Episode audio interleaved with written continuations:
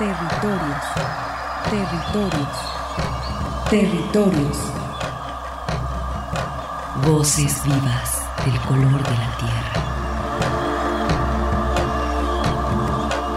¿Cuál es el objetivo del Congreso Nacional Indígena? Es el de defendernos como indígenas, de que nos reconozcan nuestra autonomía. El Congreso Nacional Indígena tiene unos principios, son servir y no servirse, representar y no suplantar, construir y no destruir, obedecer y no mandar, proponer y no imponer, convencer y no vencer, y bajar y no subir. Estos son los principios que, en el que ha trabajado el Congreso Nacional Indígena. Una de sus consignas dice, nunca más un México sin nosotros. Territorios. Esta es una producción de la Coordinación de Extensión y Acción Social. Territorios.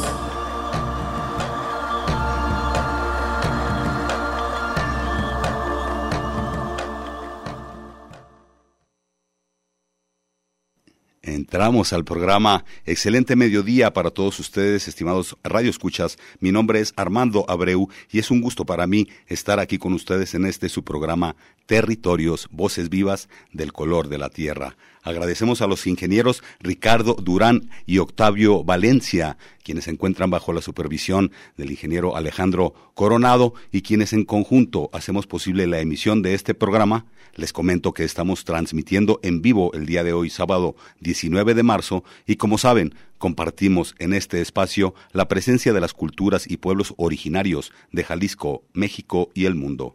Enviamos un saludo a la Unidad de Apoyo a las Comunidades Indígenas, UASI, así como a todos los compañeros que laboran en esta red de Radio Universidad de Guadalajara que se mantiene tendiendo puentes con las comunidades originarias de Jalisco, México y el mundo. Saludamos a la Sierra Norte del estado de Jalisco, territorio Huirrárica, así como a las comunidades originarias nahuas que se encuentran en el sur del estado, Tuxpan, Jalisco y toda la Sierra de Manantlán. Asimismo, saludamos a la comunidad indígena Coca de Mezcala de la Asunción como a su mítica isla. Saludamos a los pueblos originarios migrantes que viven en, que viven en esta zona metropolitana de Guadalajara y en el estado de Jalisco. A todos los purépechas, soques, triquis, nahuas de diferentes estados de la República, otomís, celtales, ñañús, mixtecos, cocas. A todos ellos, saludos, así como a las instituciones, organizaciones y colectivos que trabajan, piensan y luchan en la reivindicación de los derechos sociales, culturales y lingüísticos de los pueblos originarios. Enviamos un saludo especial este mediodía a todas las autoridades y representantes y comitiva eh, que se encuentra en estos momentos en el Cerro del Quemado, allá en la montaña sagrada de Viricuta, en el estado de San Luis Potosí. Enviamos un saludo a Arturo Espinosa, quien posiblemente, con quien posiblemente tengamos un enlace telefónico en este programa para que nos reporte qué es lo que está sucediendo allá en el Cerro del Quemado, esta reunión de autoridades para fortalecer la lucha y la preservación de este territorio sagrado de Viricuta que está siendo amenazado por las mineras canadienses. Bien, y antes de continuar eh, el programa, permítanme hacer este servicio social. El pequeño de apellido Ortega Vázquez, de tres meses de edad, quien es originario de la cultura guirrárica de Tuxpan de Bolaños, está solicitando dos donadores de sangre. El pequeño se encuentra en el hospital Fray Antonio Alcalde, allá en el Hospital Civil Viejo, en el piso 3, en la cama 315. Para mayores informes, comuníquense por favor con la trabajadora social Xochil Macedo al teléfono 3310 5523 13. Repito el teléfono 3310 5523 13. Tu ayuda es de vital importancia. Y bien, dentro de los temas que preparamos para ustedes el día de hoy, se encuentran un par de entrevistas que trajimos de allá de la Sierra de Cusalapa, del Festival del Café, que se llevó a cabo la semana pasada. También vamos a tener la participación de eh, los conversatorios desarrollados en Tlaquepaque esta semana, allá en el Jardín Hidalgo. Eh, vamos a intentar tener un enlace telefónico con Arturo Espinosa allá en el Cerro de Viricuta y también vamos a invitarlos el día, de, el día de mañana a recibir la primavera en la zona arqueológica del Istépete, ubicado acá en Zapopan, por la prolongación Mariano Otero, después del periférico, y si es posible, eh, también nos va a acompañar la maestra Susana para invitarnos precisamente a esta festividad para recibir la primavera. Y bien, eh, es hora de ir con esta entrevista que hicimos allá en el poblado de Cusalapa, donde se llevó a cabo el pasado sábado 12 y domingo 13 de, marzo la séptima edición del café organizado por el grupo eh, Mujeres del Color de la Tierra, originario del poblado de Cusalapa, ubicado en el sur del estado de Jalisco. Uno de los participantes eh, que cada año acompañan a esta feria es la interesante exposición biológica del Centro Universitario del Sur. En esta exposición se pueden apreciar fósiles, animales, plantas e insectos que habitan en el occidente de México. Platicamos con el responsable de este proyecto, el maestro Luis Eugenio Rivera, quien nos dio más detalles de esta exhibición científica. Si gustan, vamos a escuchar esta entrevista.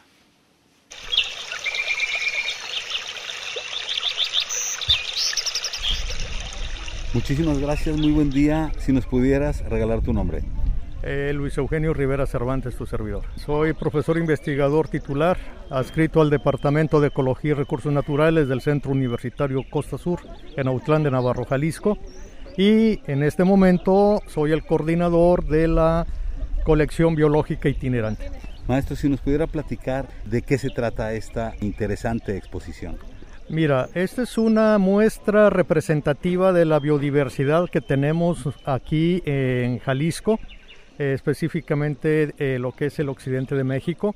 Es una muestra de la flora y fauna, eh, tanto de animales invertebrados, marinos, terrestres, vertebrados terrestres y de plantas, asimismo como algunas especies que hemos logrado obtener de otras partes del mundo. Vemos también que tienen algunos fósiles por ahí. Sí, en este caso, esta es una exposición que en este momento es la única a nivel nacional que pertenece a una institución educativa, en este caso a la Universidad de Guadalajara, y que va a las comunidades, municipios, ferias ecológicas, ambientales, culturales, con 14 años de haber iniciado con esta labor. Bien, me parece que esta exposición es una exposición científica, antropológica, que te habla también de la historia y de la zona de los lugares. Sí, mira, esta tiene su origen en 1985 cuando empezamos a hacer los inventarios eh, tanto biológicos como el trabajo eh, socioeconómico de lo que ahora es la reserva de la biosfera Sierra de Manantlán. Es decir, nosotros fuimos los que iniciamos todos esos estudios que fueron el fundamento y el sustento para que se decretara como área natural protegida la ahora reserva de la biosfera Sierra de Manantlán, que se logró en marzo de 1987. Eh, las colecciones en un inicio se enfocaban exclusivamente a la Sierra de Manantlán.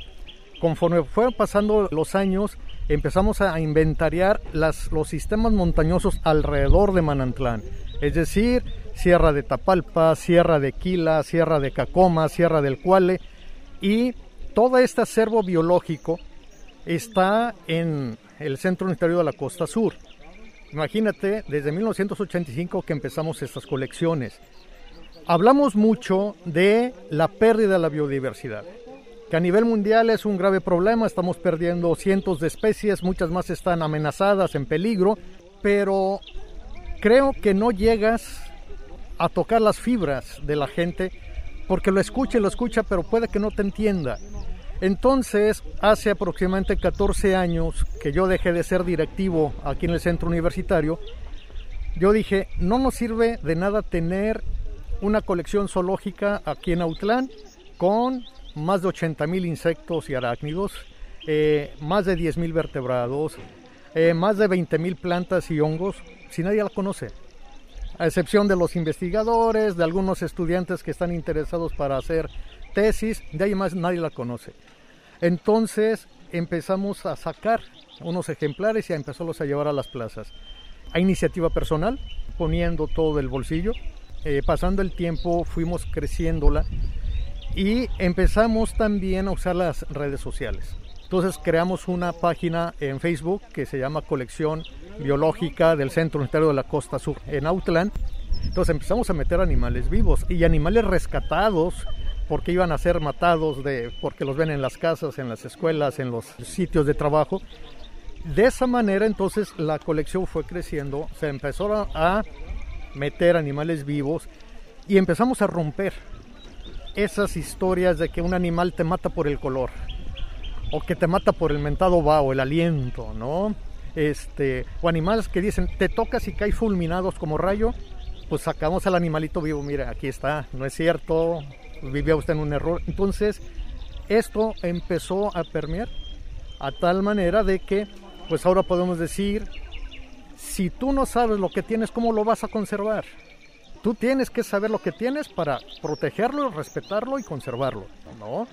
Entonces hemos ido logrando cambiar esa percepción y este año vamos a cumplir 14 años ya con la exposición. Ya rebasamos las 100.000 personas que la han conocido de más de 35 municipios de Jalisco y ahora ya nos invitan de Michoacán, nos invitan de Colima, nos invitan de otros estados, pero hay una limitante y es el vehículo. Afortunadamente ahora ya tenemos nuestro propio vehículo, porque antes tenemos que andar gestionando que nos prestaran uno y a ver si estaba disponible, etcétera. No, ahora ya esto es exclusivamente para la exposición y nosotros podemos llevarla y ahorita lo estás viendo a comunidades indígenas. Vamos a rancherías, vamos a pequeños pueblos donde estos niños ¿cuándo van a ir a un museo a una gran ciudad? Nunca, ¿sí? Podremos tener el mejor museo del mundo si quieres, pero está en la capital. ¿quién va a ir allá? Entonces, como Universidad de Guadalajara, como gente que se formó en esa universidad pública, nos debemos a la universidad, pero más que yo y mis compañeros deberme a la universidad, me debo a toda esta gente que con sus impuestos me permitieron estudiar. Entonces hay una deuda. Y creo que nosotros con esta labor estamos pagando parte de esa deuda que tenemos con esta gente y con estos niños que es donde estamos viendo el cambio. De otra manera, es muy difícil convencer que ese animalito no mata por el color o no te mata por el vaho. ¿Con qué sensación usted piensa que nos quedamos las personas? Mira, esta exposición siembra la inquietud y siembra en muchos niños lo que quieren ser de adultos. Te digo, son 14 años. En este momento tenemos jóvenes ya en la universidad que me dicen, usted fue a mi secundaria. Y al verlo usted manejar una serpiente, verlo usted manejar una tarántula, ya dije, ah, como National Geographic, como Animal Plant, yo quiero ser. Y ahí están estudiando ya una carrera que tiene que ver con la biología o que tiene que ver con la ingeniería en recursos naturales, ¿no? Entonces, eso es lo que te llena, ¿sí? Ver a los niños que dan una vuelta, dos vueltas, cinco vueltas y maravilladas en cada vuelta te preguntan, ¿no? Este, ya los marcaste, nunca lo van a olvidar en su vida, ¿sí? Y más cuando tú sacas un animalito y toca la culebra y toca la, a la tarántula, ahí es donde estamos haciendo ese cambio. De otra manera, no vamos a lograr concientizar y que toda esta riqueza que somos privilegiados en Jalisco, somos el quinto estado más rico biológicamente en México, pues podamos mantenerla. Si seguimos matando, ¿por qué? Porque lo mataste, porque lo vi feo, ¿no? Y porque ves feos, vas a matar, pues vas a matar a todos nosotros, ¿no? Aunque bueno, belleza o fealdad es subjetivo, pero eso es lo que nos satisface, ¿no? Venir aquí implica ahorita haber dormido dos horas, porque hubo que cargar el vehículo, montar todo, prepararte, levántate a las 5 de la mañana, a las 6 de la mañana ya venías en camino para estar aquí temprano, 8 de la mañana ya estabas aquí. Ahorita vamos de regreso otra vez, hay que desmontar, acomodar las cosas pero te queda la satisfacción de esos niños que nunca van a olvidar haber visto una colección. Excelente, doctor. Por último, ¿algún mensaje que usted nos quiera compartir pues a la gente aquí Radio Escuchas de territorios y en general al público en general para que se acerquen a percibir pues este mundo que nos rodea para que seamos sensibles ante él? Mira, yo creo que no hay nada más que conocerlo, como se dice en vivo y a todo color. Tú puedes descargar mucha información de internet, tú puedes este, eh, sacar enciclopedias y ponerte a leer. Pero no lo mismo estarlo viendo a través de una imagen que estarlo palpando. ¿sí? Y reiteramos, esta es una colección de la gente y para la gente. ¿Sí? Obviamente hay límites, ¿por qué? Porque nosotros en este momento tenemos ya agendada una exposición por semana en diferentes municipios. Hay municipios que ya nos conocen y piden la exposición por dos días. Ya no es un día, es, son dos días y sabemos que es, vas a atender al menos, vas a atender de mil a mil quinientas personas, al menos en esas exposiciones. ¿sí? Aquí atendimos el día de hoy 323 personas, estamos hablando de una comunidad indígena. Y es mediodía. Y es mediodía. Y ya, y ya, nos vamos. Si fueran dos días aquí llegaríamos casi a las 800, yo creo, ¿no? Entonces, decirles, ahí está esta exposición, está a disposición, ¿verdad? De las escuelas, de los municipios, de eventos culturales, ambientales. Simplemente que se pongan en contacto con un servidor, ¿verdad? Este, y agendamos y vemos ahora sí que cómo estamos en cuanto a tiempo y con gusto se los podemos llevar para que sus niños conozcan, los adultos aprendan, los maestros se concienticen y nosotros podemos contribuir a eso, ¿no? Excelente, doctor. Por último, ya nada más el contacto nuevamente donde lo pueden ubicar. Puede ser a través de mi celular, es conocido aquí en toda la región, es el 317-104-0070 directamente pueden mandarme un mensaje, ¿verdad? Interesados en la exposición biológica y nos ponemos en contacto. O si no, a través de mi correo electrónico que es eugenio.rivera.académicos.udg.mx. Y con gusto podemos irlos a visitar siempre y cuando tengamos el espacio disponible. Muchísimas gracias por su tiempo y sus palabras. No, al contrario, gracias a ti.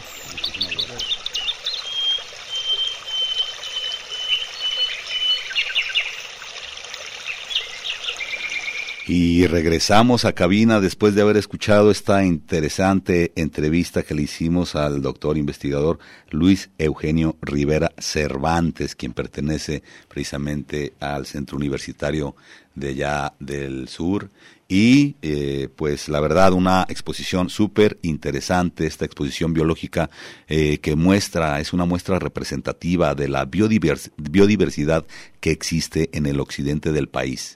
Eh, nuevamente agradecemos y felicitamos al maestro Luis Eugenio Rivera Cervantes, quien es el responsable de esta interesante exposición. también felicitamos al Grupo Color de la Tierra, quien es originario de Cusalapa, por haber llevado a cabo el séptimo Festival del Café y bueno, ya para concluir también las actividades del Festival del Café, en el cual tuvimos la oportunidad de estar precisamente la semana pasada, eh, disfrutando de todas las bondades de la naturaleza, de toda la el, recibimiento que nos hacen también las gentes de por allá de Cusalapa y de toda la sierra de Manantlán. Eh, pues bueno, vamos a escuchar eh, precisamente a Celerina Hernández, eh, quien es esta eh, compañera, quien pertenece al grupo Color de la Tierra, en el cierre del festival, precisamente el día domingo, eh, mañana van a ser hace ocho días, vamos a escuchar esta entrevista.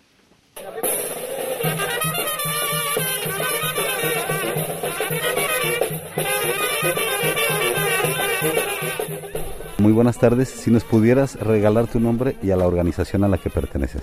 Mi nombre es Celerina Hernández y pertenezco al Grupo Color de la Tierra.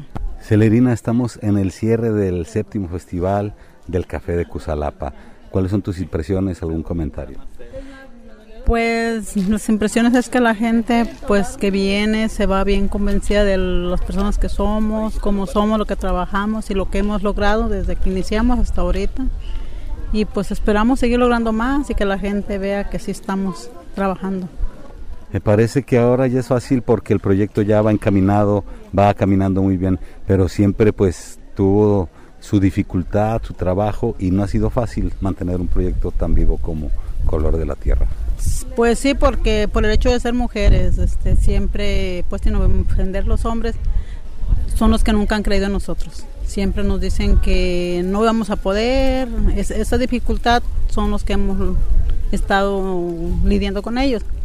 Pues en principal el ayuntamiento nunca nos apoyó, siempre nos dejó caminar sola, lo único que creyeron fueron otras instituciones las que han venido nos han apoyado y ahorita gente que viene fuera del ayuntamiento de aquí del municipio nos han apoyado y nos han invitado a, talleres, a ferias, así nos han invitado. Entonces a todas esas ferias que nos invitan vamos y ya pues el grupo se dando a reconocer y pues así vamos creciendo nosotros, así a trompezones y así porque pues siempre nos han puesto tranquitas para no caminar. Pero sí nos ha ido bien, gracias a Dios. cuántos años llevan trabajando? Pues como iniciamos primero en mantas, en mermeladas, en bolsas de manta, en eso, ahí duramos como tres años. Y ya cuando ya se formalizó el grupo, ya fue cuando ya le pusimos nombre y todo, ya ahí sí ya tenemos 20 años. En mayo hicimos 20 años, vamos para 21 años. Pero sí fue antes cuando iniciamos nosotros. Eh. Excelente, pues muchas felicidades. ¿Algún mensaje también de aquí del corazón de Cusalapa? Pues el mensaje que le puedo dar a los pequeños grupos o pequeños productoras que hay, que el hecho de ser mujer no nos impide eh, nada. Como mujeres tenemos buenas iniciativas, buenas cosas que hacer y a lo mejor somos más tolerantes o aguantamos más y este si hay grupos pues que se fortalezcan que todo grupo tiene sus problemas, sus dificultades, pero uno puede lograr todo lo que uno quiera y pues que tengan, le echen ganas a formar sus propios grupos. Y los invitamos que vengan a visitarnos para que vean que sí somos un grupo de mujeres y que sí estamos, mm, pues queremos apoyar a otros grupos que vengan y nos miren y nosotros con algo podemos apoyarlos, pues los apoyamos. Eso, y nada más casi por último, aparte de café, ¿qué otros productos se están manejando ya? Como en de maíz, hacemos galletas de maíz, hacemos tostada raspada, hacemos pinole, pipián, desde maíz, como rescatando también cosas que ya se perdieron. Y el pinole era algo que se comía mucho y entraron otras um, guzgueras y se perdió eso y ahorita es lo que estamos rescatando también. El dulce de Jamaica, el dulce, todo lo de frutas de temporada, todo lo hacemos en mermeladas, en dulce, cuando es en temporada en dulce, cuando es este ya se nos termina, pero también tenemos la mermelada. Entonces todo se puede aprovechar toda la fruta.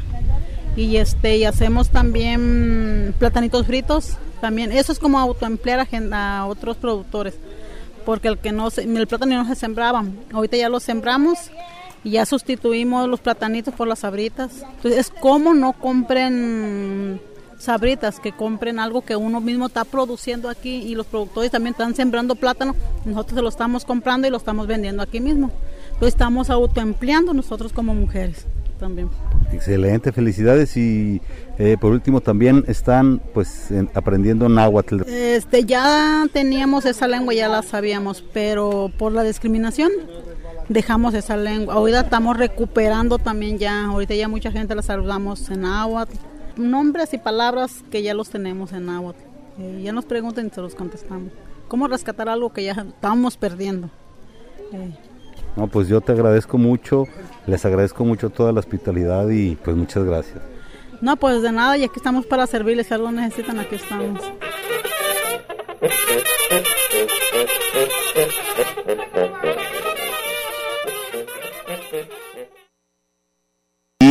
Perdón, regresamos a cabina después de haber escuchado esta entrevista a la compañera Celerina Hernández, a quien agradecemos y felicitamos también al grupo Color de la Tierra y a todo el poblado de Cusalapa por habernos recibido, como dije hace unos momentos, esta comunidad tan linda que está trabajando el café y todos los productos que nos platicó Celerina. Y bueno, qué gusto que nos hayan compartido también eh, esta experiencia. Y pues un saludo hasta allá. Y por supuesto que trajimos café de Cusalapa para los interesados comunicarse ahí a la unidad de apoyo a las comunidades indígenas 33 31 34 22 75 con la compañera Rosario Anaya, quien quiera su cafecito de allá de Cusalapa.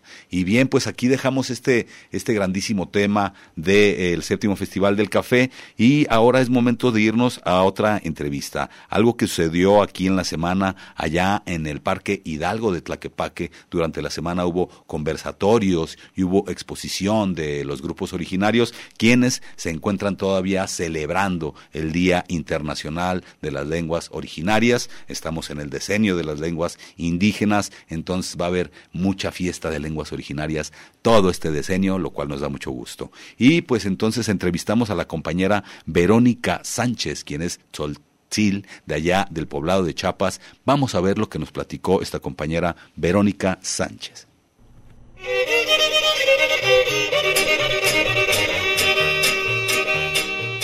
Muchísimas gracias, muy buenas tardes. Si nos pudieras regalar tu nombre y a la comunidad a la que perteneces. Soy Verónica Sánchez Gómez, vengo de Chiapas, San Cristóbal de las Casas y Nací en San Juan Chamula, es un pueblo ahí en Chiapas y crecí en San Cristóbal de las Casas.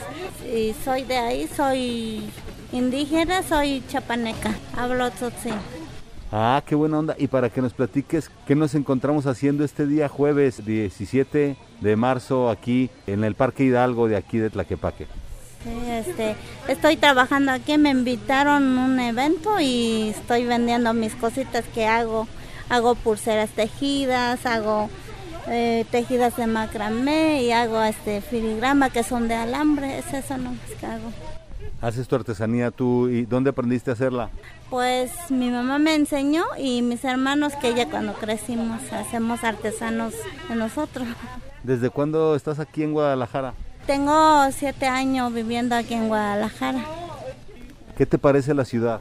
Es muy bonito, todo es muy bonito, hay mucho trabajo, por eso estamos aquí. Pero mi pueblo es muy bonito también, sí. Muy bien, ¿extrañas tu pueblo? Pues claro que sí, extraño la naturaleza, hay muchas cosas naturales ahí en Chiapas. ¿Cada cuándo vas? Eh, viajo dos veces al año, una vez al año. Aquí es con mi esposo y mis dos niñas. ¿Les enseñas la lengua? Claro, por supuesto, es por el lenguaje que hablamos. Excelente. ¿Y vistes también de repente con tus trajes? Ah, De repente sí, pero ahorita con el calor no lo quiero traer, sí, por eso. ¿Qué mensaje nos regalarías a los radioescuchas de este programa para que podamos apreciar este, las artesanías que vienen desde Chiapas y pues que vienen con mucho cariño para toda la gente? Pues lo agradezco porque vienen a visitarnos, a ver nuestro trabajo, entonces el trabajo que hacemos son hechos a mano y, ellos también les gustan mucho nuestro trabajo, ¿verdad? Entonces, y también lo agradezco mucho a las personas que, que nos deja trabajar y todo eso, como el presidente, como el ayuntamiento que trabajan acá, y agradezco mucho por eso, sí. Y ojalá que la- los turismos que valoran nuestro trabajo. Muchísimas gracias. ¿Algún mensaje en tu lengua que nos quieras compartir o mandarle a tu comunidad? Un saludo.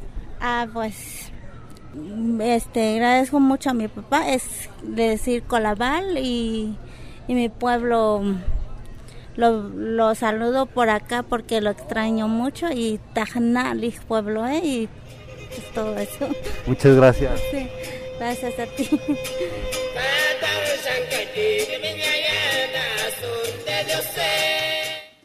Y regresamos a cabina después de haber escuchado esta bonita entrevista de Verónica Sánchez, quien nos regala su sensibilidad, su quehacer aquí dentro de esta ciudad. Ella viene desde Chiapas y también con esta nostalgia que le da a uno dejar su lugar de origen. Sin embargo, pues le está echando ganas a la vida, está trabajando eh, por acá y la verdad que su artesanía, arte y artesanía que expone la compañera Verónica Sánchez, pues está muy bonita y bueno, van a estar todavía, todavía está esta exposición ahí en el Parque Hidalgo, ahí en Tlaquepaque, va a estar todo el fin de semana para que todos los que se puedan dar una vuelta por allá visiten este bonito espacio.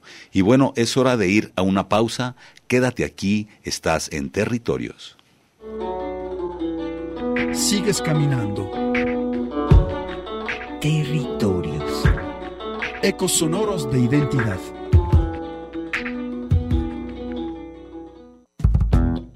Territorios. Un espacio para la comunicación sin fronteras.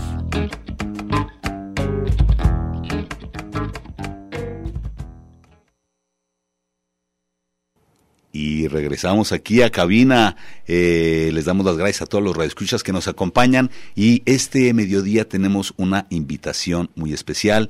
Eh, tenemos también una invitada, quien se encuentra aquí en cabina, la maestra Susana Orozco Grover, eh, de nombre también sagrado Quetza Amiyali.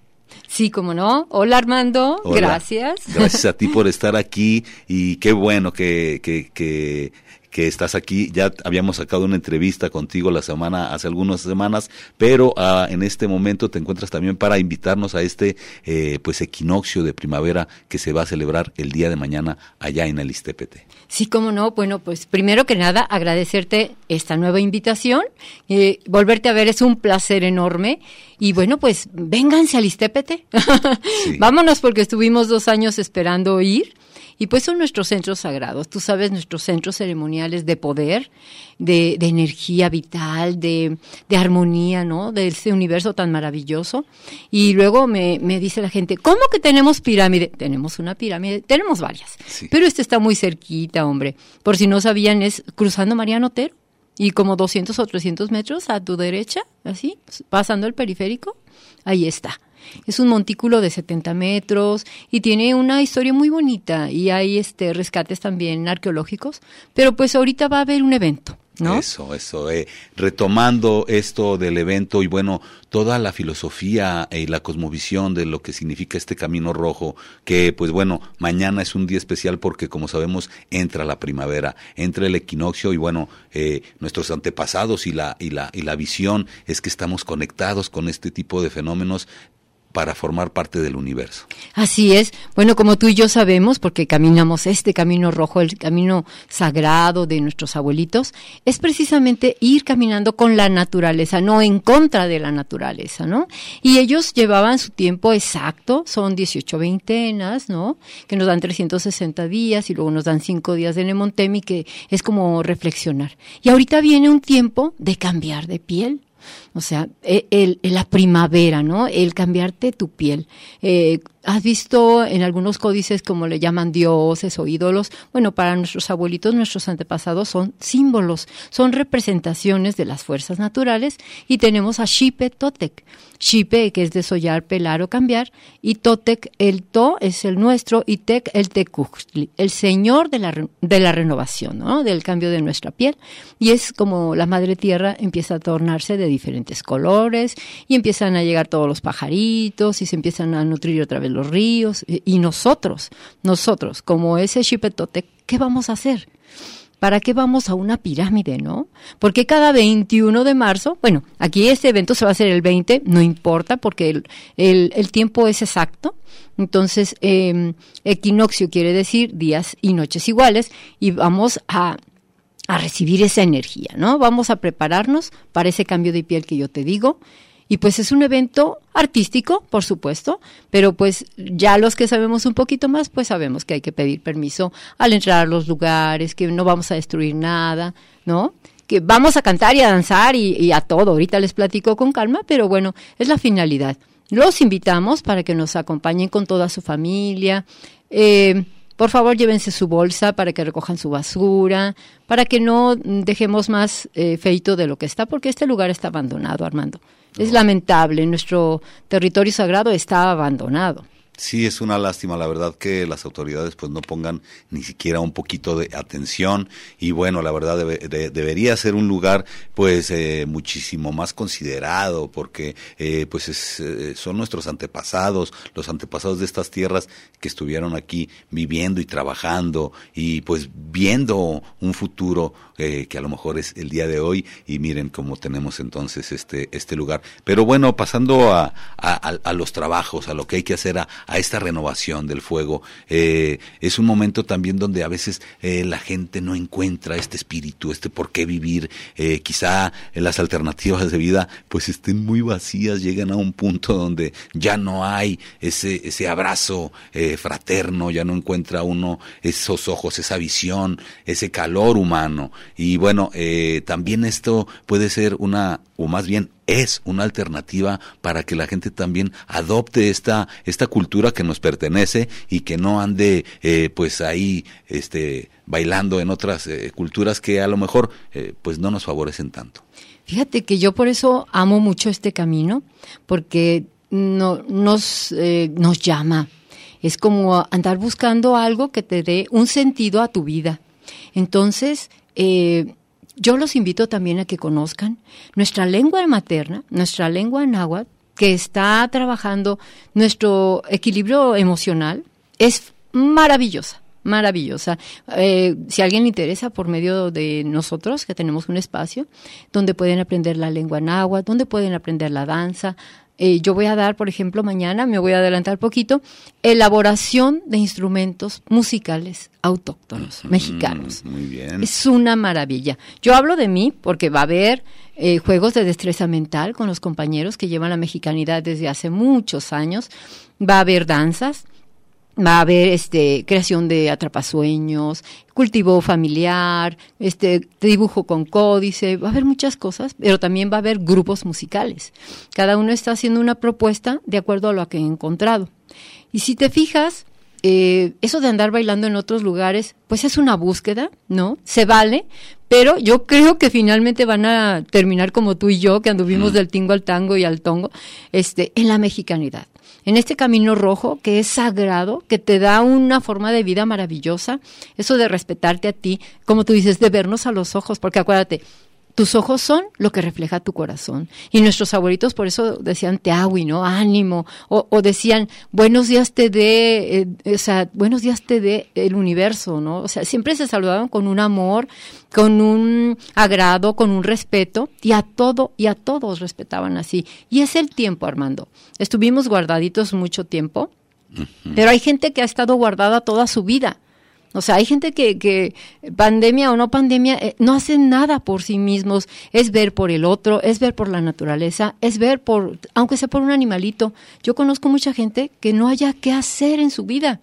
Entonces, como tú dices, acérquense. ¿Quién sabe si detonamos algo? ¿Quién sabe si les movemos ahí el motorcito de, de descubrirse como mexicanos? Que es valiosísimo, porque en todos los lugares, incluyendo me, voy hasta el oriente, incluyendo China, incluyendo todo lo que es el oriente, ¿por qué nos admiran tanto? ¿Y por qué nosotros como mexicanos hasta nos queremos pintar de güeros y ya queremos ser gringos o alemanes o no sé qué?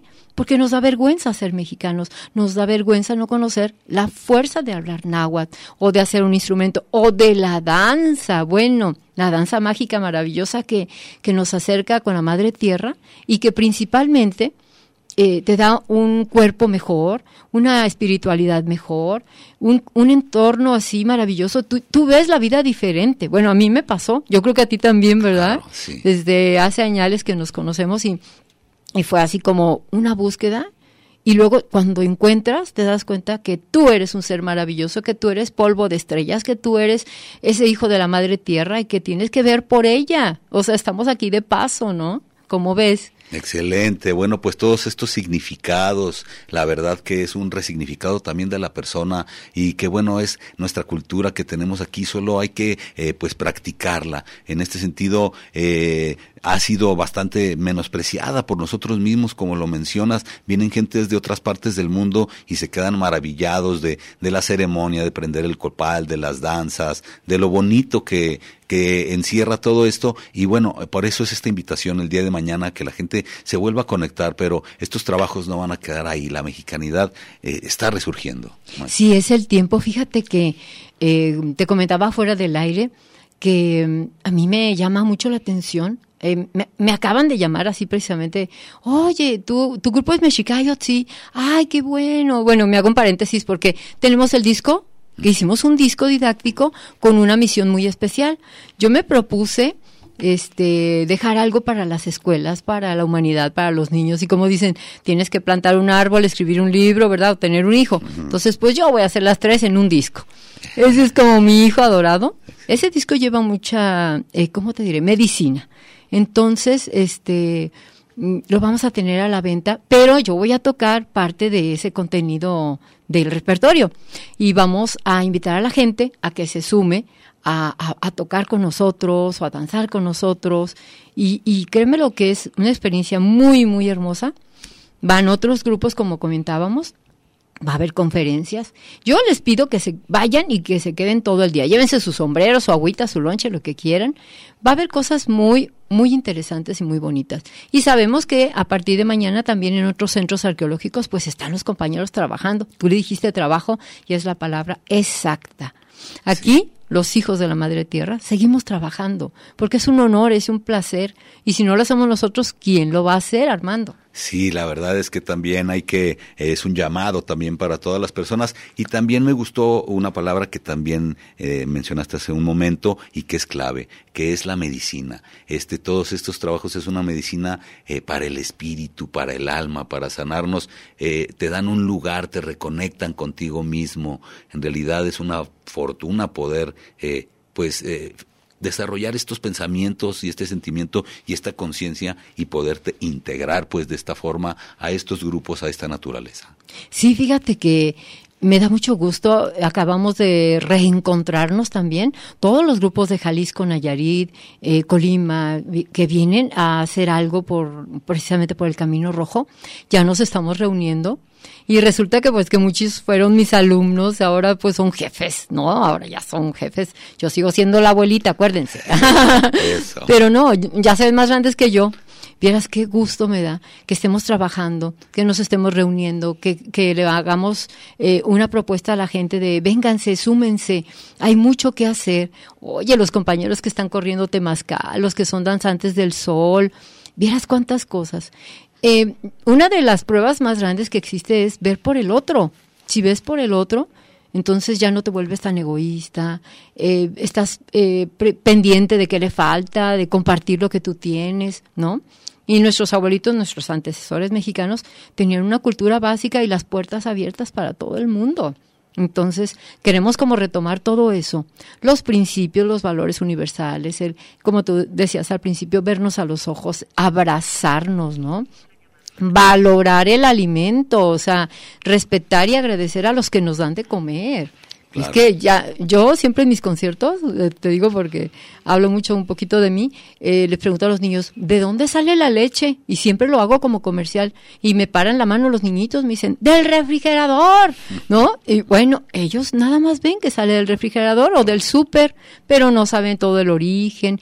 ¿Cómo te vas a imaginar que los elotitos y los jitomatitos que van en tu hamburguesa, pues vienen de un trabajo sagrado, ¿no? De reconectarnos con la madre tierra. ¿Por qué? porque nuestros eh, antiguos mexicanos hablaban con la madre tierra, hablaban con las plantas, bueno, todavía, ¿no? Pero luego se les juzgó de brujos y de locos y, y de herejes y tuvieron que callar ese conocimiento tuvieron que esconder esa medicina, el hablar con la naturaleza, con, con las estrellas, pues lo tuvieron que esconder.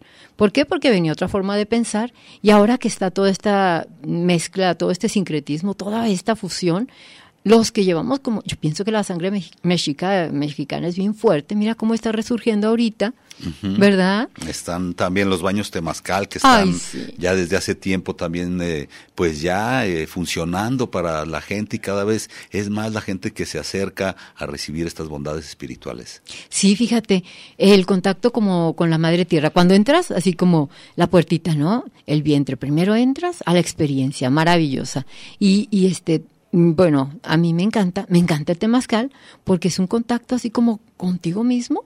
Te vas hacia adentro y luego me acuerdo que me decían, aunque sientas que ya no puedes más, es cuando más puedes. Entonces ese dar el, el 1%, o sea, uno del 100, o sea, es maravilloso porque te transformas y aprendes a ser humilde y aprendes a, a, estar ahí contigo, ¿no? Que a veces nomás estamos buscando cosas exteriores porque no sabemos estar con nosotros mismos.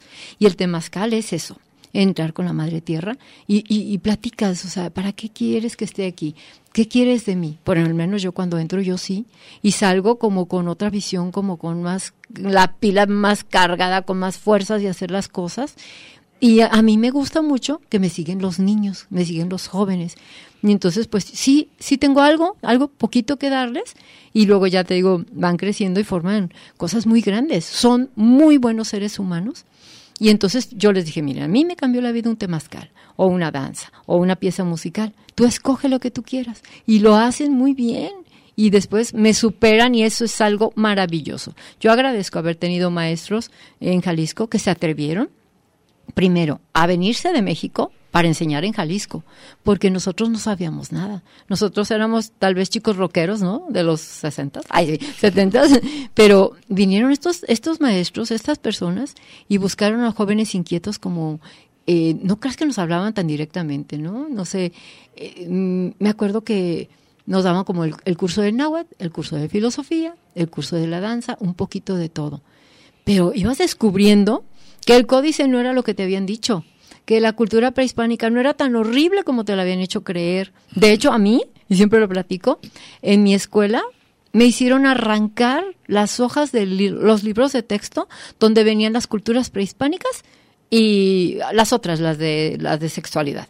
Pero las de cultura prehispánica, ah, como me hicieron arrancarlas, yo dije, ¿por qué quieren que las arranque? Fíjate. Qué barbaridad, ¿eh? Ajá, estaba prohibido hablar de. México, estaba prohibido hablar de las culturas prehispánicas. Era como tienes que pasar a ciegas, tienes que crecer a ciegas, ¿no? Sin saber cuánto vales, sin saber quién eres, sin saber quiénes son tus ancestros. Pero pues mira, yo hice trampa, yo guardé esas hojitas. Ah, no, qué cosa más maravillosa.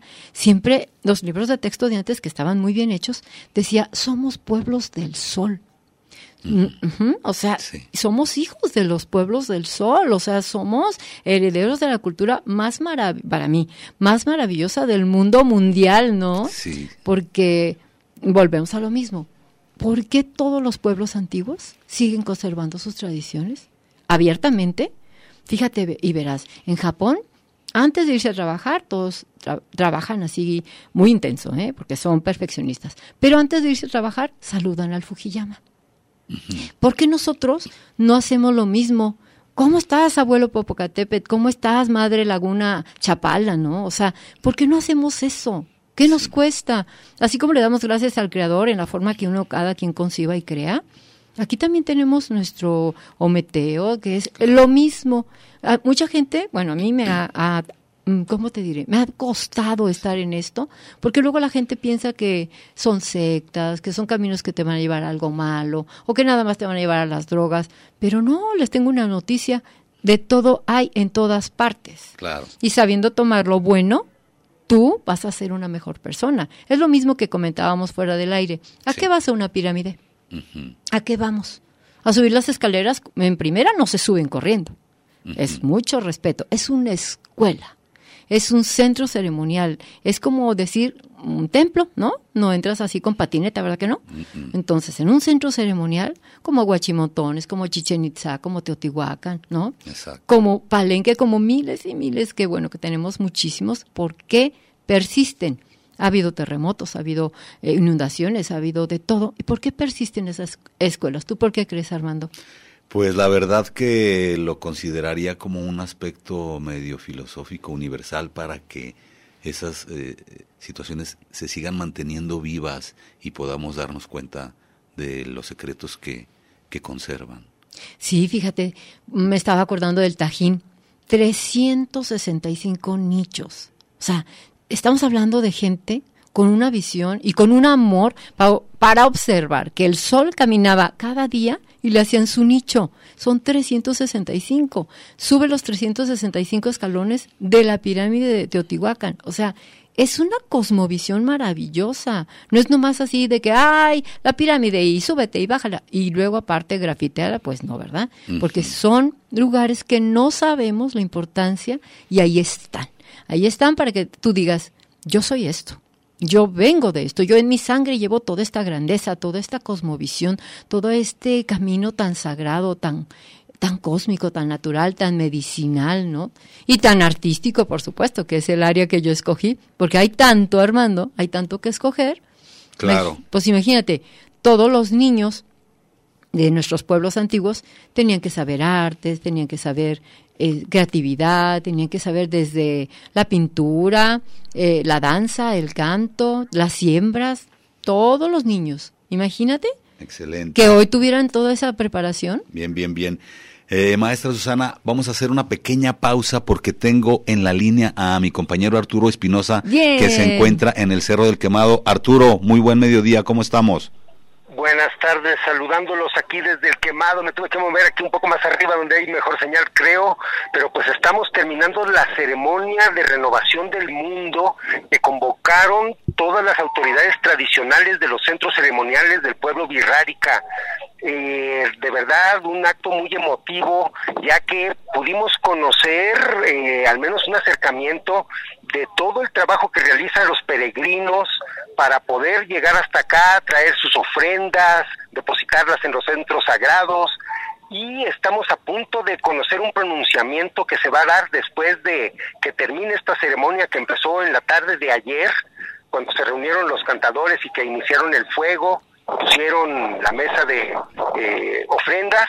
Y pues en este momento está concluyendo el rito del canto, sacrificaron eh, algunos animales, como es también una costumbre, y pues te digo, eh, mucho trabajo de las comunidades por un objetivo, un objetivo importante, que es eh, la defensa de Viricuta y la paz del mundo. Se pronunciaron contra las guerras para hacer esta esta renovación del mundo, Armando. Excelente, Arturo. La verdad que eh, muchas felicidades por estar acompañando también a todas las autoridades y a todos los peregrinos en este momento tan especial. Y bueno, los trabajos van a continuar. Seguramente la semana que entra pues traerás toda, toda la información. Sin embargo, ahorita justamente están también en medio, digamos, de estos trabajos ceremoniales que buscan pues fortalecer la defensa de Viricuta y cómo no ofrecer la paz o pedir por la paz en el mundo.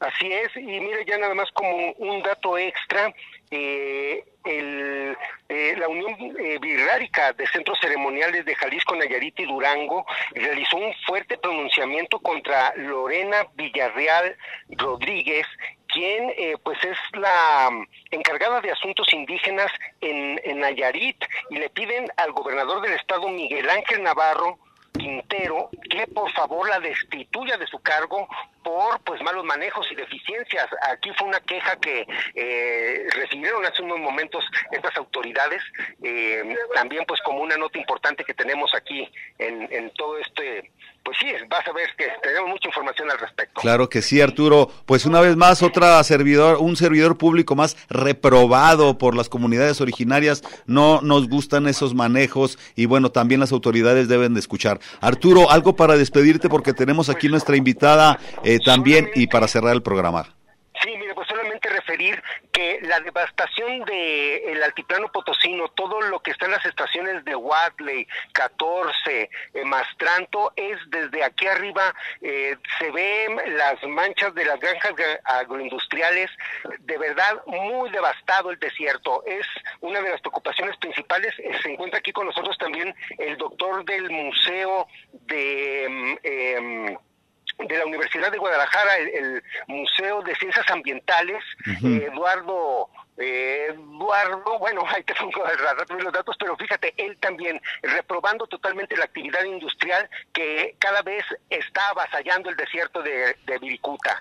Pues, Hasta allí los dejo y la semana que entra tendremos información. Pues te mando un abrazo, Arturo. Este, cuídense mucho y que salga todo muy bien por allá. Y aquí te esperamos la siguiente semana a ti y a todos los eh, la información que tengas. Muchísimas gracias, Arturo. Bien, gracias a ustedes. Yo soy el doctor Eduardo Santana. Saludos, y estamos. Gracias, saludos, saludos al buen Arturo Espinosa que se nos fue para allá a seguir esta, pues estos trabajos, la verdad que se están desarrollando y pues los felicitamos a, también a las autoridades que siempre están tratando de luchar por la vida, por el territorio. Eh, maestra Susana, tenemos un un par de minutitos para que por favor invites al evento de mañana y a manera también de cierre.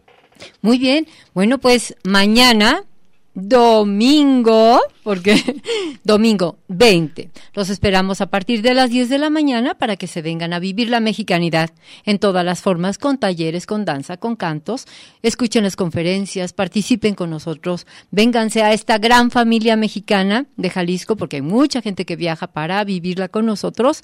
Siéntanse parte de todo esto vénganse a ver qué aprendemos, a ver qué, qué aportamos, qué nos llevamos. Recuerden su bolsita para la basura, su lonche. Enséñenle a sus hijos que ser mexicano es un ser consciente, un ser cósmico, un ser inteligente y amoroso con nuestro planeta, la Madre Tierra. Híjoles, qué barbaridad. Pues ahí está esta invitación. Eh, no nos podemos eh, negar a asistir a partir de las 10 de la mañana que comienza la ceremonia. Va a estar lleno de actividades para recibir el equinoccio y cargarnos de esta fuerza positiva que necesitamos tanto. ¿Y hasta qué horas termina el evento? Aproximadamente como antes de las 6 de la tarde. ¿Mm? Después se hace un, se hace una apertura, un ceremonial de apertura y luego los eventos, hay grupos, conferencias, talleres. Y luego el cierre maravilloso. ¿Mm? Para recibir este, la primavera. Vénganse, todos están invitados. Pues ahí está esta invitación que nos hace la maestra Usana. Y bueno, eh, se nos quedó un poco de información del Jardín Hidalgo. Eh, esperamos traerlo la siguiente semana también. Y junto con la información que nos traerá el compañero Arturo Espinosa de allá de Real de 14. Es momento de cerrar este programa. Agradecemos a los ingenieros y quédate aquí en la programación de Radio Universidad de Guadalajara. Muchas gracias. Territorios, territorios, territorios. Voces vivas del color de la tierra. El Congreso Nacional Indígena tiene unos principios. Son servir y no servirse, representar y no suplantar, construir y no destruir, obedecer y no mandar, proponer y no imponer, convencer y no vencer, y bajar y no subir. Una de sus consignas dice, nunca más un México sin nosotros. Los esperamos nuevamente el próximo sábado a las 12 del día. Agradecemos el favor de su atención y sigan escuchando Red Radio Universidad de Guadalajara. Territorios.